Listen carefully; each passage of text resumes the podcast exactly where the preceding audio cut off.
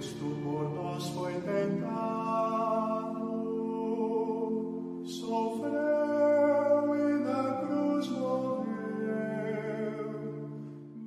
Mais um dia no nosso caminho quaresmal e hoje vamos meditar o Evangelho de Mateus, capítulo 21, versículo 42. Diz assim: A pedra que os construtores deixaram de lado tornou-se a pedra mais importante.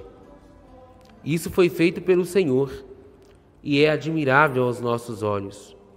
Por isso, eu lhes afirmo: o reino de Deus será tirado de vocês e será entregue a uma nação que produzirá seus frutos.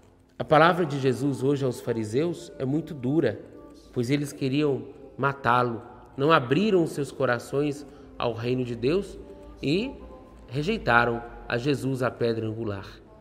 Que nós possamos abrir o nosso coração e, diferentemente dos fariseus, abraçar o reino de Deus que está em nosso meio.